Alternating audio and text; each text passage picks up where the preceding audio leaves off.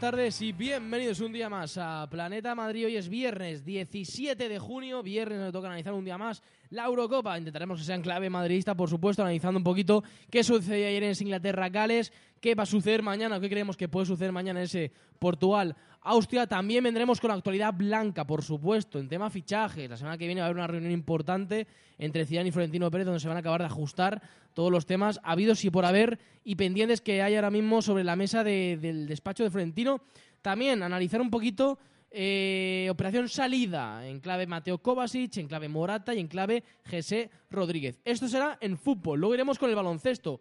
Hoy un poco programa, programa hipotético, ¿no? Porque ya sabéis, son las 5, las 7, en menos de dos horitas arranca ese, ese, ese, partidazo, ese segundo partido de la final de la Liga Andesa en el Palau. Recordad, 1-0 para el Barça. Veremos si los blancos consiguieron empatar. Vamos a analizar ¿Qué consecuencias podría haber en caso de que el Barça ganara, es decir, de que nos fuéramos al Palacio con 2-0? ¿Y qué consecuencias podría haber para el Real Madrid si empatara la eliminatoria? Luego lo comentaremos. Y para acabar, Atlético de Madrid, porque ayer por la tarde se hizo oficial ya el fichaje de Nico Gaitán por el conjunto del Cholo Simeone. Lo analizaremos como siempre aquí al detalle. Arrancamos como siempre, Planeta Madrid.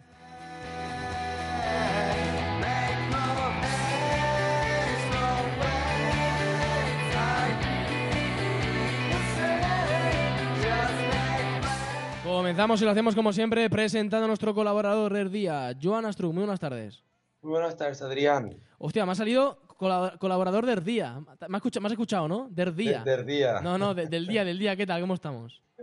Mira, aquí estamos un día más con todos vosotros y un día más eh, sorprendiéndome de, en esta Eurocopa que parece ser que, que el 88-89 eh, incluso el tiempo añadido eh, parece ser los, los minutos de oro para la mayoría de selecciones. ¿eh? Italia acaba de vencer a, Suecia con un gol de Eder en el 88. Ayer también lo vimos en varios partidos, es decir, que, los últimos minutos son los, los de oro para las selecciones. ¿Has visto el partido de Italia-Suecia? ¿Lo has visto o no? No? no lo he visto, no he tenido la suerte de verlo, pero resume un pequeño los detalles del partido y, bueno, hay que tomar en serio a esta Italia que venía, de, venía de, de, tapada y de, y de que no era la mejor selección, pero para mí vuelve a ser eh, una, una Italia aguerrida, que está claro que no tiene las individualidades de otros años, pero que dará guerra seguro. Totalmente. Veremos a ver qué tal. Arrancamos como siempre, vamos con el fútbol.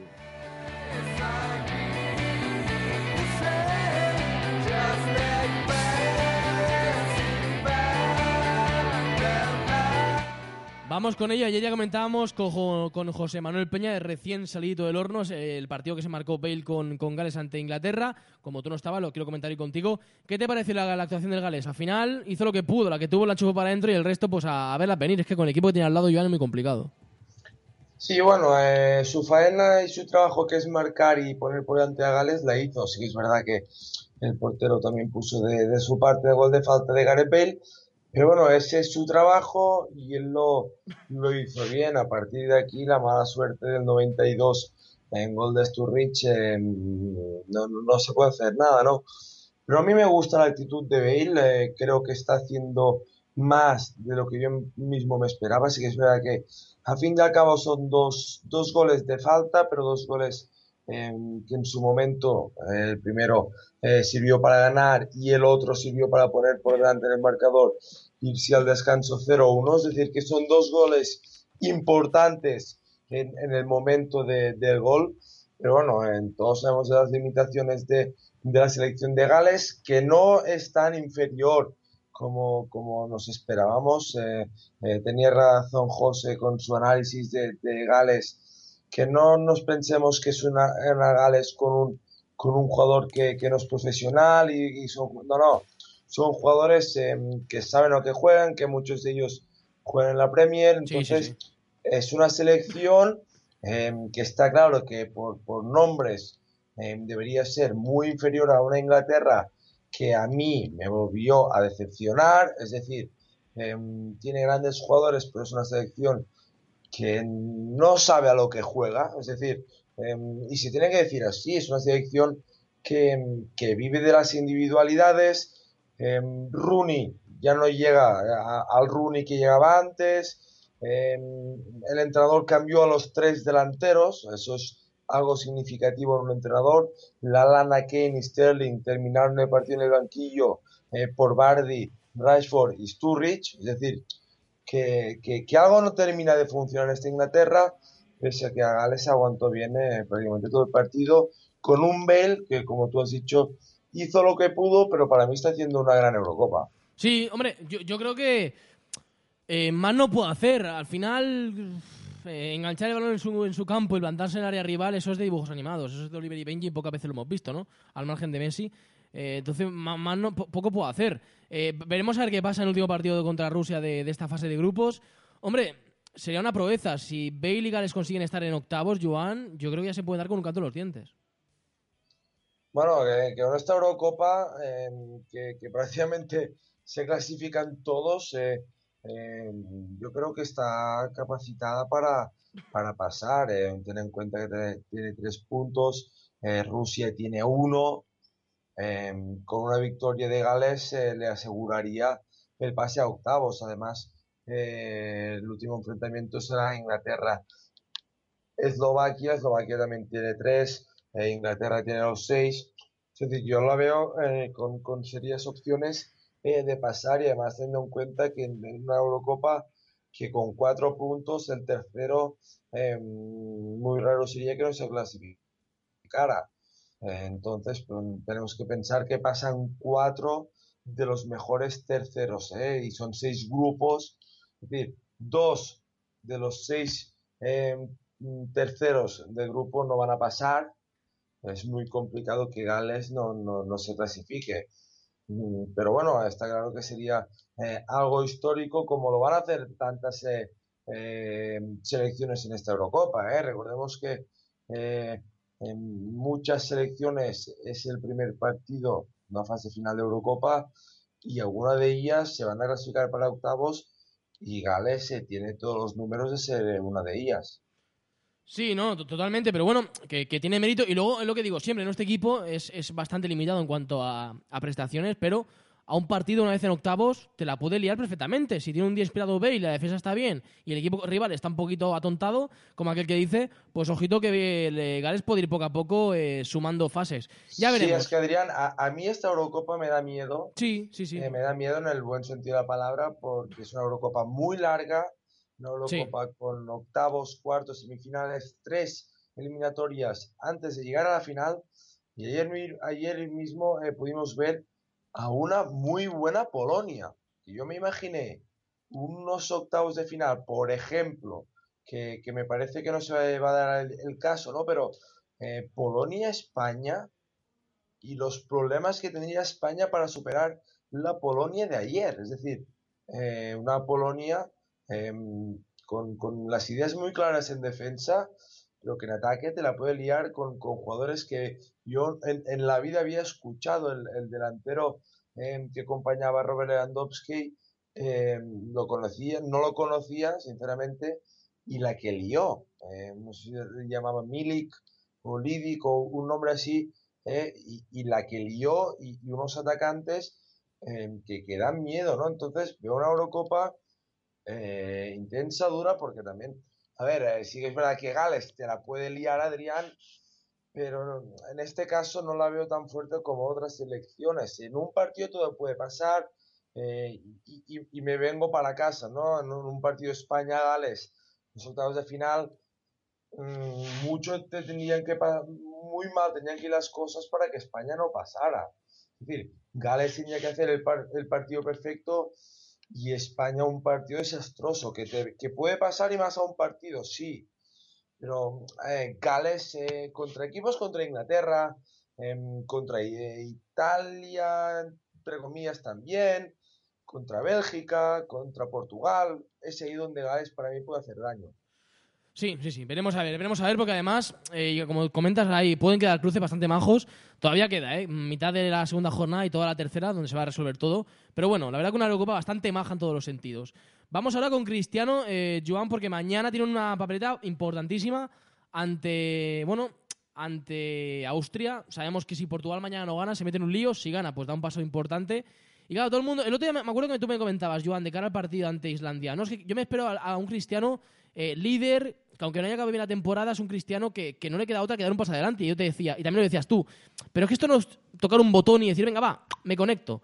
Y se, el, otro día se demostró, lo vimos que, está muy lejos del nivel. Y a mí me cuesta mucho pensar, Joan, que de cara a mañana ante Austria, un equipo además que te compite, sí, perdió ante Hungría la primera jornada, de acuerdo, pero sigue, sigue siendo un equipo correoso, al menos bastante más que Islandia a bote pronto. Pues a mí me cuesta pensar mucho que mañana, mira, de, la noche a la mañana, como el que no quiere la cosa, veamos a un cristiano excelente. A mí me cuesta mucho pensarlo. Es que Adrián veo a un cristiano un poco fuera de esta Eurocopa en el sentido descolocado. Sí, sí, sí. Que no paran, no paran de salir de noticias em, de, de todavía el empate de Islandia y sus declaraciones fuera, incluso dentro del campo con un jugador islandés se sirvió a un cristiano un tanto fuera de, esta Eurocopa y me extraña, me extraña porque es un tipo listo y sabe que, todos los focos se centran en él, que em, por, galones tendría que ser la máxima estrella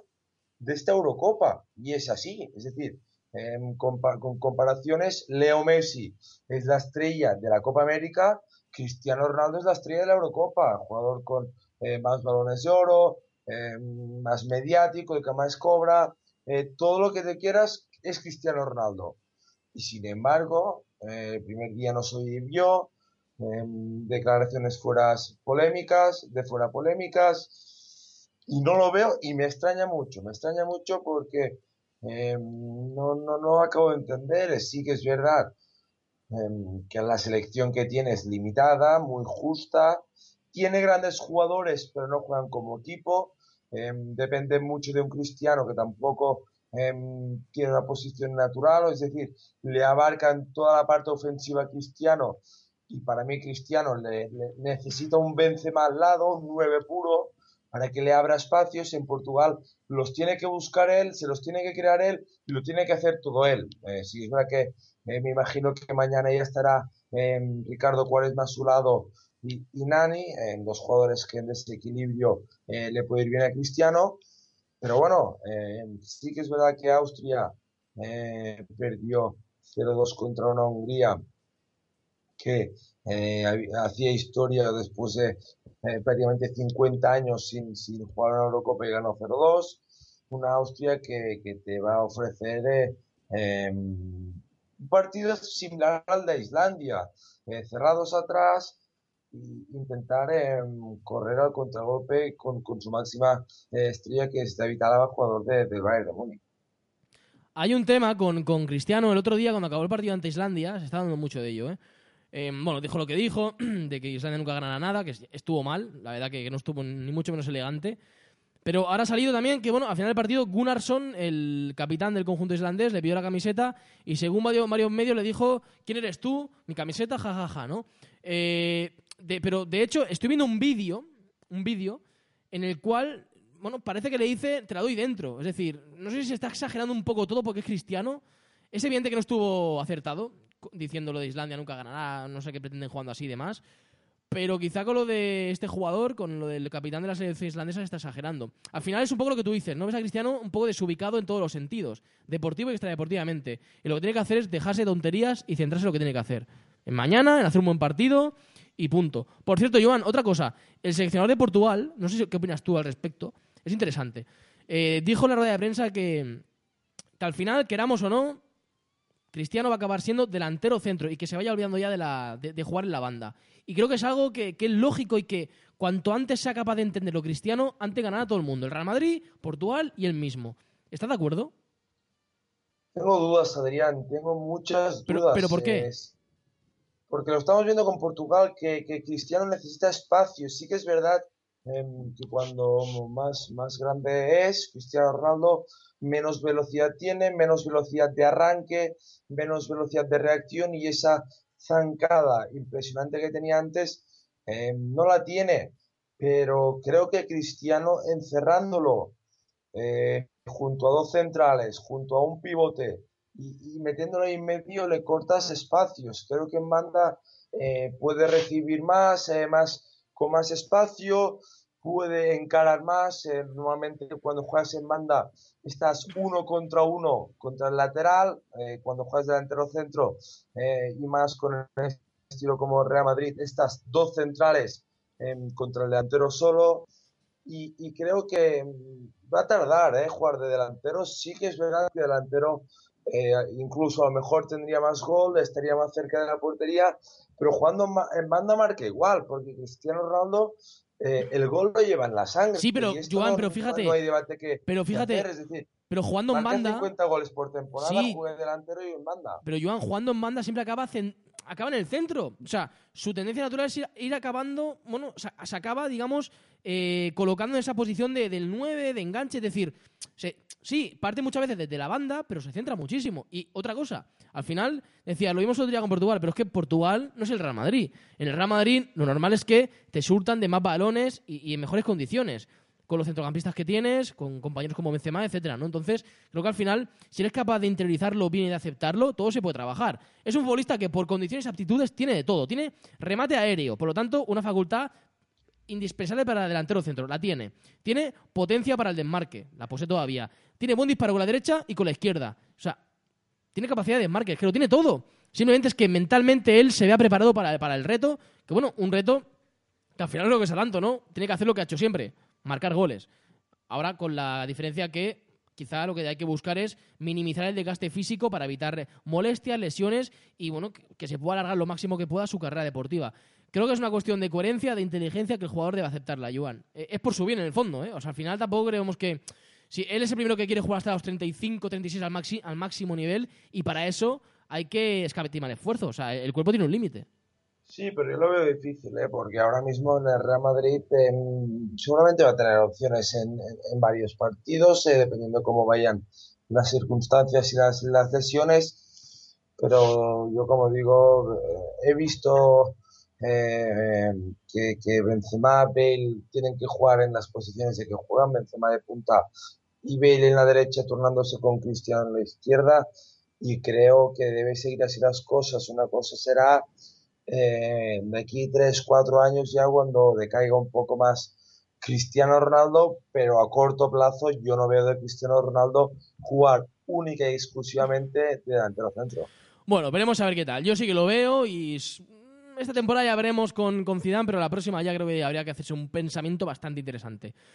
Para acabar, la reunión, la reunión que mañana van a tener, en la semana que viene, perdón, eh, Florentino Pérez y Zinician para abordar el tema de, mercado, de salidas, de altas, de intereses en el mercado y demás. Evidentemente se, va a hablar del tema Pogba, se hablará de Morata y de salidas. Eh, entre esas salidas, eh, hablamos otro día del interés fuerte, ferro de la Roma por Mateo Kovacic, también la Juventus está detrás de él, incluso el Milan, pero es que se habría añadido otro pretendiente que es el Liverpool de Jürgen Klopp.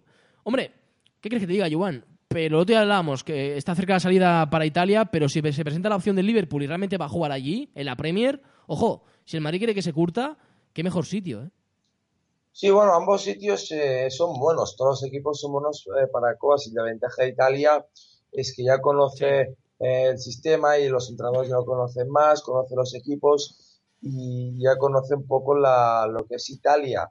A partir de aquí, la Premier también es un buen estilo para Kovacic, un estilo de, idas y venidas, de contragolpes, de recorridos con el balón como, como le gusta hacer al croata.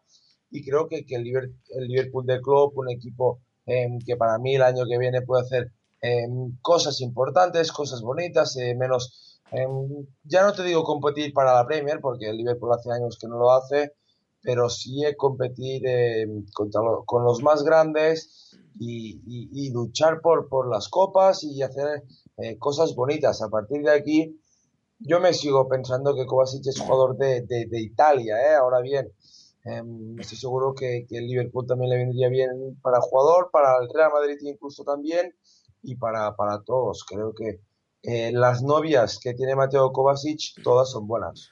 Sí, la verdad es que sí. Eh, para acabar, tema GC. Ayer lo comentábamos con José Manuel Peña, está cerquita el acuerdo para, para, renovación y a la par está cerquita el acuerdo con el español para que se vaya dos años cedido con opción a recompra. ¿Te parece, primero, buena cesión y segundo, eh, un lugar ideal para crecer para GC? Bueno, está claro que da un paso atrás, da un paso atrás muy grande. Eh, creo que Eh, a mí me ha sorprendido muchísimo eh, la, noticia cuando lo he visto. para mal. ¿Eh? Para mal. Para mal, Adrián. Eh, el otro día lo, lo, estaban comentando. Eh, es un jugador que, que pese a decir y a, y a parecer que ha jugado poco, ha tenido más de mil minutos esta temporada con el Real Madrid.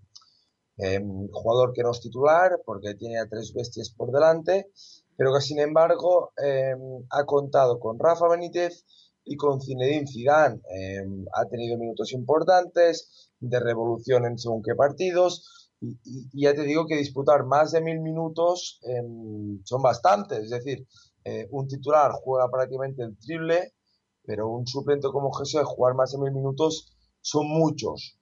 Y, yo todo lo veo ligado a una operación, la salida de GC y la vuelta de Morata. Eh, entonces a mí es aquí donde me cuadra esta operación, porque si no, no, no, no lo cojo por ningún lado. Aún así, tampoco cojo el porqué del español. Eh, ahora mismo en Barcelona eh, se están frotando las manos y yo creo que ni, los, los directivos se lo creen. No sé si el chino le ha propuesto, eh, no sé, no sé qué le ha propuesto a GSE, pero creo que GSE, creo que eh, todos estaremos de acuerdo, tiene mucho más nivel que estar el español con todo el respeto, es decir, em, con, con, más nivel me refiero a un Sevilla que disputa Europa League, a un Villarreal que va a disputar la previa de la Champions, mm, a un Valencia, a estos equipos. Creo que se me entiende bastante. ¿eh? Un español, sí, bueno, el, Valencia ha acabado. El objetivo principal del español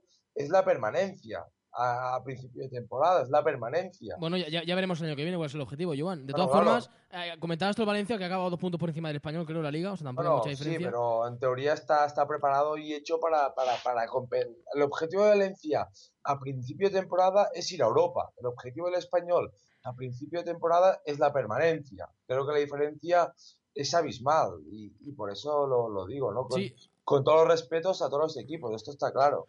Eh, pero pasa muchas, muchas veces del objetivo a lo que finalmente acaba cubriendo hay, hay, un trecho. Yo también hay que, hay que decir una cosa. Eh, el proyecto del español el año que viene ni, para los próximos, evidentemente no es un proyecto para, para la permanencia, es un proyecto para algún día, mm, cuanto antes mejor, evidentemente, tratar de llegar a Europa.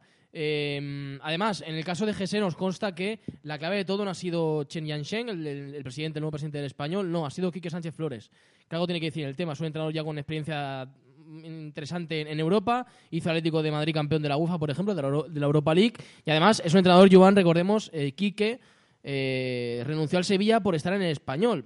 Sí, le habrán pagado más, de acuerdo, pero esto ya es un punto o un paso adelante, ¿no? Que el español gane una puja económica después de tantos y tantos años es algo bastante interesante para la entidad. el chino, Adrián, el presidente chino que, tiene dinero. Pues ya está, pues ya está. Y, a los proyectos deportivos al final exitosos, vamos a ver, si tú analizas siempre los campeones de liga, de Champions, al final están ahí por dinero, no por otra cosa, sí, por historia, pero por dinero. Sin dinero es imposible. Con dinero hay posibilidad. A GC se le presenta un proyecto interesante porque va a más y luego, evidentemente, la ficha va a ser también interesante porque eh, ahora mismo hay dinero para pagar. Hombre, va más, no, Adrián, no, no, no, no podemos decir eso. A menos no va a ir. menos.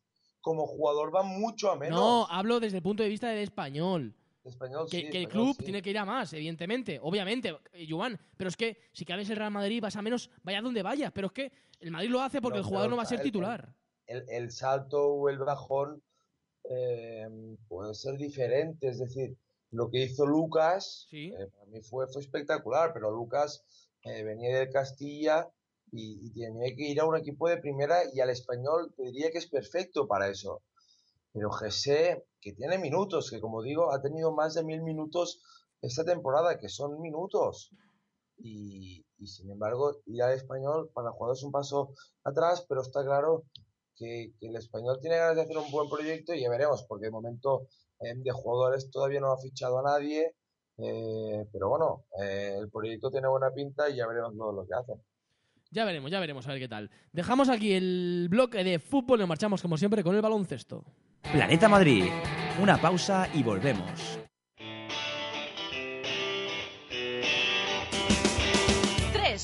Son sinónimo de calidad internacional. Son las tres O's de Dolo Solutions. Hacemos llegar tu producto a los mejores inversores internacionales, propiedades, hoteles, terrenos y viviendas de lujo. Si buscas los mejores beneficios, no lo dudes. Dolo Solutions pone en contacto al mejor producto nacional con los mejores inversores internacionales. Recuerda, las tres O's de Dolo son sinónimo de calidad internacional. Búscanos en www.dolo.com.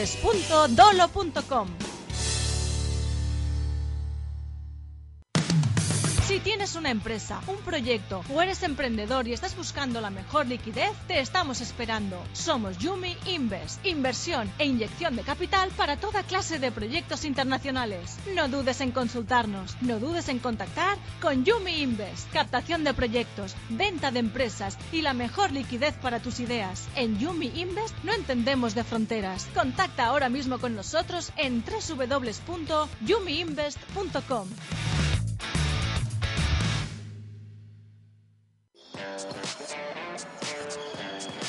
Sigue la información del Real Madrid Baloncesto en planetadeporte.es.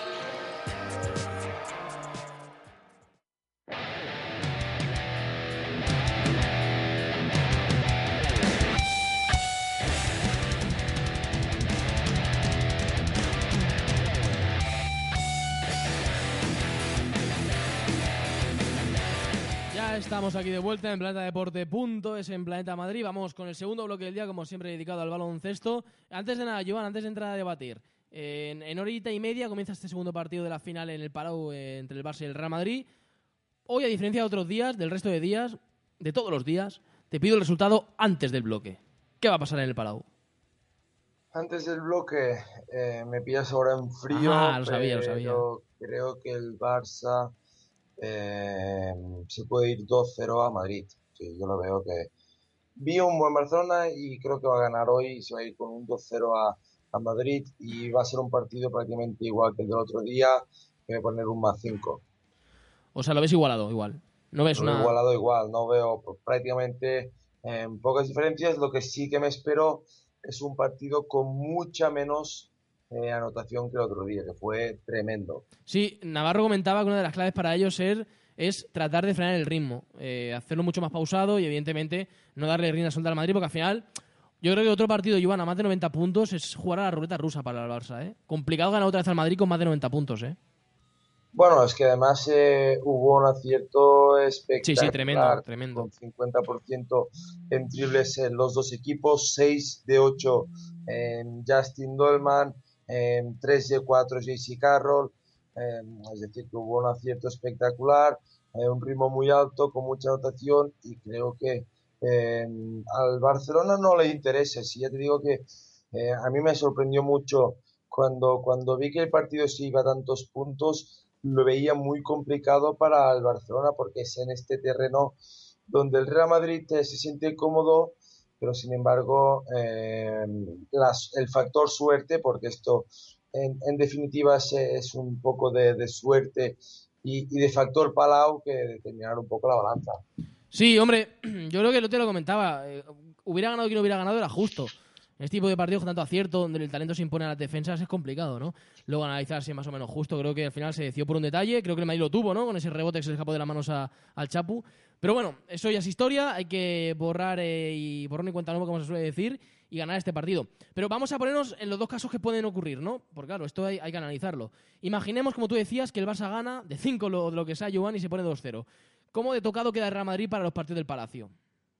Muy tocado, muy tocado y un 2-0 siempre es peligroso porque la presión eh, la tiene entonces el, local, que en este caso sería el Real Madrid, y la presión de no perder un, como un, con un 0-3, eh, como hizo el Real Madrid el año pasado. Eh, vas con, con la moral por las nubes, con mucha confianza. El otro equipo llega tocado y sería peligroso para el Real Madrid. Aún así, Adrián, no las tengo todas ¿eh? por hoy.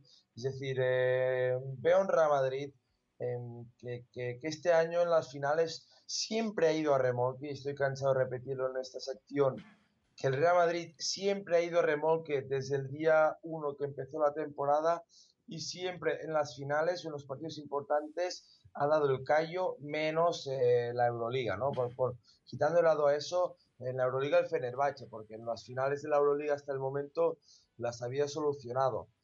Hoy es otra final para el Real Madrid, eh, es más importante que el otro día hoy, eh, ahora con 1-0 es el partido para el Real Madrid y, creo que va a tener eh, sus opciones. El Barcelona lo vi un equipo serio también, es decir, vi a un buen Barcelona, un equipo que tiene ganas de ganar después de dos años em, sin conquistar nada, es decir, vi un equipo herido de Pascual que, que creo que tiene las horas contadas en este equipo y lo quiere dejar con un título frente al Real Madrid.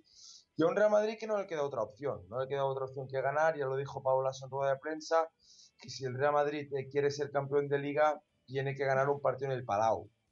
partido en el Palau y, tiene que ser hoy. ¿eh? No, no me imagino un 2-0 de Barcelona aquí y un 2-0 del Madrid en, Madrid, ¿no? Sería muy extraño jugar un quinto partido aquí en el Palau.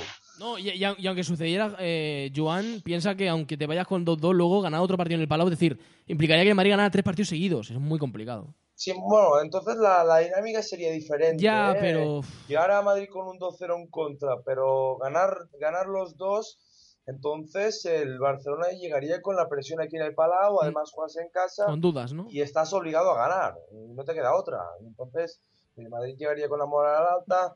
Eh, es complicado, no creo que, ocurra, es muy complicado, lo tiene muy complicado el Real Madrid ahora mismo. Y si es al contrario, si gana el Real Madrid, o sea, antes de entrar a analizar ¿eh? cómo puede afrontar los partidos del Palacio, ¿crees que cambia? A ver si me, me consigo explicar. ¿Crees que cambiaría mucho eh, si, por ejemplo, gana hoy el Madrid y se coloca 1-1? Este 1-1, es decir, habiendo ganado el segundo partido, ¿es distinto a si es un 1-1 habiendo ganado el primero?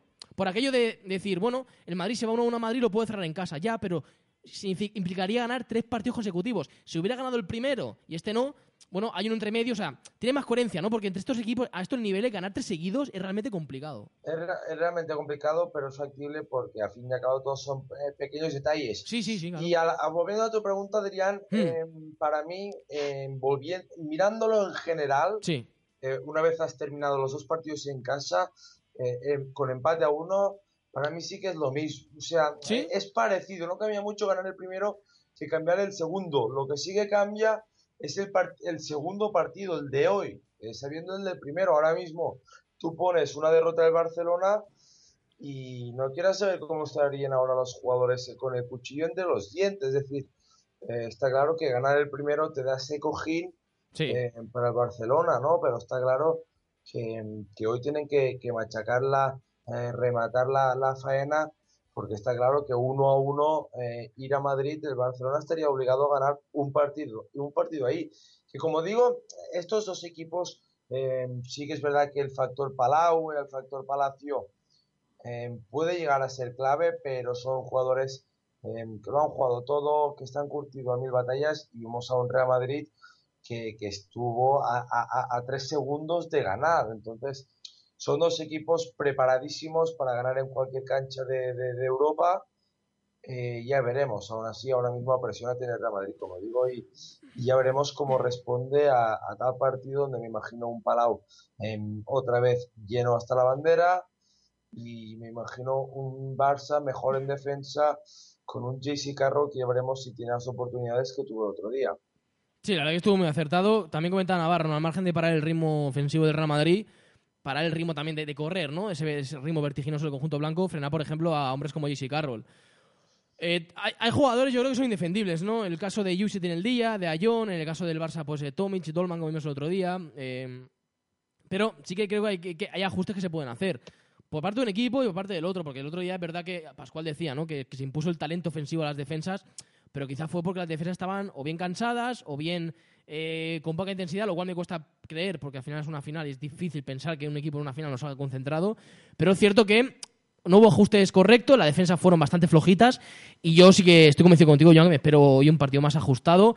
No, no ajustado en sí, porque ya lo, ya lo estuvo el otro día, pero sí con, menos puntos. Yo hoy veo entre 70 y 80 puntos el partido seguro. Veo complicado que se vaya a más puntos. Lo cual también es verdad que indica que el partido del otro día es un poco la excepción en el sentido de que a estas alturas de temporada con tanto cansancio, fatiga acumulada, encontrar tan buenos porcentajes de acierto es muy raro, ¿eh? Sí, es muy extraño, pero ahora estaba repasando las estadísticas, Adrián, y muy pobre, muy pobre lo del partido de Rudy Fernández y del Chacho Rodríguez. Y ahora me viene a la cabeza que me, yo mismo me, me, sorprendió, pero, pero vamos, eh, falta de, de, de, minuto, minutos escaso para el final del partido. Real Madrid dos arriba, creo, uno arriba. Triple de Rudy, que para mí era la sentencia. Sí. Que no tocó ni aro. Ni aro, ni aro, lo otro ya comentamos, ¿eh? No tocó ni aro. Es decir, eh, ¿cómo está Rudy para, para hacer eso? Eh? Es decir, un jugador como Rudy que en teoría no le tendría que temblar la mano y ya no te digo de, meterla, ¿no? Porque al fin y al cabo eh, todos son humanos y ante Tomic eh, también falló dos tiros libres en el momento más, menos indicado del partido. Pero bueno, eh, tiro libre y un tiro fallado se puede perdonar, pero es que ni aro. Y a mí realmente me sorprendió Rudy que terminó con nueve puntos, seis de valoración. Chacho Rodríguez, seis puntos 5 de valoración. Em, ojo cómo llegan estos dos jugadores, que sí que es verdad que hoy te la pueden liar porque tienen un talento impresionante, pero no llegan bien. No llegan bien a final de temporada y eso es preocupante en el Real Madrid que tuvo que salir em, a su defensa. Ya hemos contado Jesse Carroll, a mí me gustó Gustavo Ayón, eh, buen partido Felipe Reyes y también buen partido de Jonas Machuris, que en este tipo de partidos el Real Madrid necesita a un hombre como, como Jonas Machulis, ¿eh? imponente en defensa, eh, bien en ataque, sobre todo en el triple, 2 de 3 en el triple, eh, buen partido para mí de, Jonas Machulis, y Jeff Taylor, que en este caso tiene una labor más em, de defensa, sobre todo de cubrir a Tomás Satoransky en la posición de, de base, jugador atlético como Satoransky, y, esa, es, su labor y su rol. Pero como digo, Rudy el Chacho tienen que dar un paso al frente porque son importantes para el Real Madrid. Totalmente, a ver si así es, si no va a ser realmente complicado ganar hoy en el, en el Palau. En fin, dejamos aquí el bloque de baloncesto y nos marchamos, como siempre, con el Atlético de Madrid. Planeta Madrid. Adrián Camacho te trae la mejor información, análisis y opinión del Real Madrid de fútbol y de básquet en Planeta Deporte. Tienes una empresa, un proyecto o eres emprendedor y estás buscando la mejor liquidez, te estamos esperando. Somos Yumi Invest, inversión e inyección de capital para toda clase de proyectos internacionales. No dudes en consultarnos, no dudes en contactar con Yumi Invest. Captación de proyectos, venta de empresas y la mejor liquidez para tus ideas. En Yumi Invest no entendemos de fronteras. Contacta ahora mismo con nosotros en www.yumiinvest.com.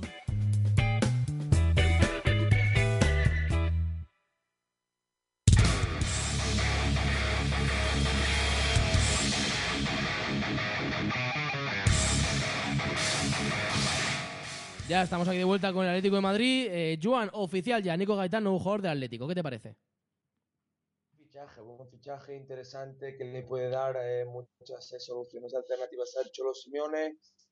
Se tendrá que ganar el puesto, un equipo ya hecho este Atlético de Madrid con grandes jugadores que parecen que, que los básicos van a renovar, pero como digo, un jugador que hasta ahora con la selección argentina jugando la Copa América, teniendo minutos eh, importantes. Y como digo, em, jugador que para el aficionado le será un gusto seguro verle jugar en la Liga Española, tenerlo de cerca, em, zurdo, gran lanzador de faltas, gran lanzador de corners. Y ya veremos dónde lo colocamos en este Atlético de Madrid. Sí, esa es un poco la duda, ¿no? Ver cómo se puede encuadrar. Pero bueno, eh, verano tiene el cholo para, para pensarlo. Hombre, a mí hay una cosa que no me acaba de cuadrar, ¿no? Yo, yo pensaba que de cara a la próxima temporada ya era la temporada donde Carrasco iba a alcanzar la titularidad, ¿no? Indiscutible en el equipo. Claro, con la llegada de Gaitán, que al final también cuesta 25 millones de euros, pues veremos cómo se encuadra todo. Hay que ver al final, eh, bueno, Griezmann va a renovar, va a seguir. Eh, hay que ver qué, qué pasa con ese segundo delantero. Seguirá Torres, lo que no sabemos si va a ser como titular o no, yo lo veo complicado. Eh, Vieto saldrá, Correa veremos si sale cedido o no. Hay que ver, hay que ver varias incógnitas, pero bueno, yo sí que pienso que esta llegada de Gaitán lo, lo, que refleja, desde mi punto de vista, ¿eh? eh así a, nivel de intuición, es que eh, el equipo no cuenta con Correa, es decir, lo, quieren ceder para que se fogue. Si no, no lo entiendo, porque en realidad Son muchos efectivos en ataque. No, no, no creas. Es decir, ¿Seguro? no, yo no me centro en Correa, me puedo, me puedo centrar más en Vieto, en Thomas, en Craneviter, ese tipo de jugadores. Al fin y al cabo, Nico Gaitán eh, es un jugador atacante, jugador ofensivo, eh, puede jugar en ambas bandas, incluso media punta, pero no, no lo pongo con Correa. Yo creo que Correa tiene números de, de un jugador que puede jugar en muchas eh, posiciones y, que le da eh, muchas alegrías a Cholo Simeone y creo que es un jugador que le gusta mucho. El fichaje de Nico Gaitán le, va a suponer al Atlético Madrid eh, no cambiar el estilo, pero sí cambiar la forma de jugar cuando esté en el, en, el campo. Es decir, el argentino es un jugador eh, que domina el balón, que le gusta tenerlo de posesión, de último pase, y, ya veremos eh, cómo se las apaña este Atlético Madrid, que sí que es verdad que este año ha dado un paso frente a eso, y es un jugador que se tendrá que poner las pilas a la hora de defender, eso también hay que contarlo, porque Nico Gaitán eh, sí que es un jugador sacrificado, eh, un jugador que le gusta pelear, luchar, pero defender defiende poco, y, el Cholo Simeone le va a tener que, que inculcar en su cabeza esto de defender, porque si no lo va a tener eh, complicado jugar. Y yo creo que Ferreira Carrasco, después de la final de Champions, eh, no me, me- no me lo imagino para nada en el banquillo. Sí que es verdad que al Cholo Simeone le gusta dar, eh, le gusta rotar, eh, sobre todo en partidos eh, menos complicados, y, y todos van a tener minutos, pero Ferreira Carrasco en este Atlético de Madrid eh, debe ser el titular indiscutible. Y no me extrañaría para nada eh, ver a Nico Gaitán, eh, Antoine Griezmann y Ferreira Carrasco, los tres juntos arriba. ¿Cómo suena eso, eh? Con, con-. ¿Cómo suena eso de bien, eh? Suena bien, suena peligroso y Sí, da sí. un respeto tremendo. Con Ferreira en la, en la izquierda, Nico puede jugar eh, pierna cambiada por la derecha y, y Griezmann en, en punta. Lo que pasa que eso hace que el centro del campo se debilite, ¿no? Porque Bueno, ya, ya, ya lo comentamos también en, en- en partidos importantes eh, en el Camp Nou, partido de ida Sí, sí, de, sí, verdad. de la Champions, jugó con un 4-3-3 con Sí, sí. Griezmann, Torres y Carrasco arriba, ¿eh? Sí, sí, con, sí. con Gaby, Coque, eh, Augusto en el centro o incluso Saúl. Así Es que no tiene problemas de jugar con un 4-3-3 y es lo bueno que tiene este Atlético Madrid. 4-3-3, el 4-4-2 con un Saúl excelente, con un Augusto que está eh, haciendo una Copa América también. Mm. Es decir, otra vez el Atlético Madrid y por eso se queda el Cholo Simeone eh, va a ser un equipo que va a pelear por todo. Sí, sí, totalmente. De eso no nos queda ningún, no, no tenemos ningún tipo de duda. Bueno, llegamos al punto de final, Joan, de- del programa de hoy. Por cierto, un pronóstico también para el partido esta noche de la selección. Es España-Turquía. Mm, yo vi a una buena España, Adrián, no me gustan las euforias, No, no, no. las llevo nada bien las euforias, pero veo un entrenador humilde, veo unos jugadores con los pies en la cabeza y hoy voy a poner un 2-0 para España. Pues Joan, como veas a los jugadores con los pies en la cabeza, creo que la cosa va a ir mal, ¿eh? Si, si acaso lo vemos con los pies en los suelos. Es- eso- eh, eh, Perdona, Adrián, perdona, me he equivocado. La euforia ha podido, la euforia ha podido conmigo, co- como esta noche hagan los jugadores con los pies en la cabeza, ojo, los turcos nos dan un kebab del bueno. En fin, llegamos al punto de final del programa de hoy. Muchas gracias, Joan. Buen fin de semana, descansa. A vosotros, eh, un placer y buen fin de semana. También agradecemos a Albert, nuestro técnico, su presencia de aquí haciendo el programa una vez más eh, posible y a todos vosotros, por supuesto, por seguirnos un día más aquí en Planeta Madrid, analizando toda la actualidad del Real Madrid, de fútbol, de baloncesto y también, por supuesto, del conjunto colchonero, del conjunto del Atlético de Madrid. El lunes volvemos, como siempre, aquí a las 5 con más y mejor. Hasta la próxima, un abrazo.